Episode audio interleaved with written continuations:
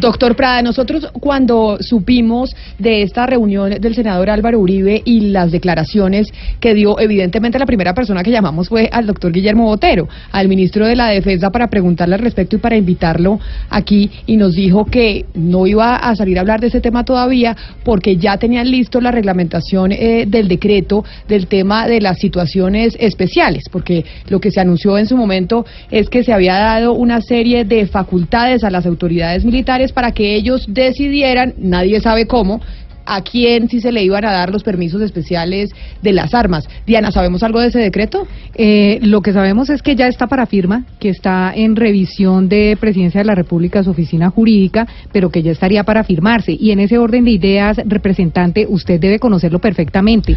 ¿Cuál es exactamente el parágrafo? ¿Cuáles van a ser esa, eh, cuál va a ser esa flexibilización dentro de ese decreto? Porque yo imagino que usted ya lo leyó, ya lo conoce, ya sabe cómo lo van a firmar. Cuéntenos cuál es la nueva noticia con ese decreto.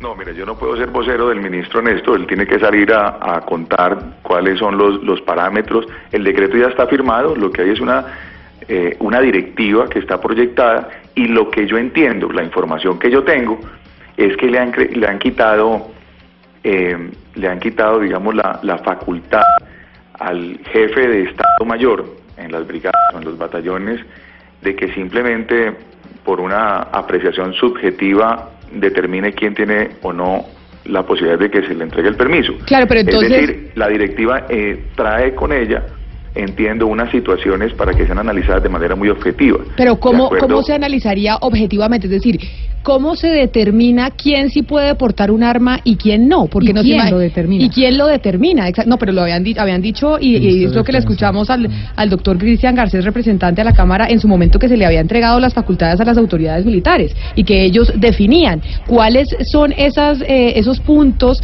que se van a tener en cuenta, esas variables para lo definir... determina cada brigada, Camila. Cada brigada, cada ciudadano que eh, cree necesitar protección y, armarse de alguna u otra forma. Es un pues criterio subjetivo el que va a primar. Pero basado en claro, qué? va a, la, brigada más cercana y pide el salvoconducto.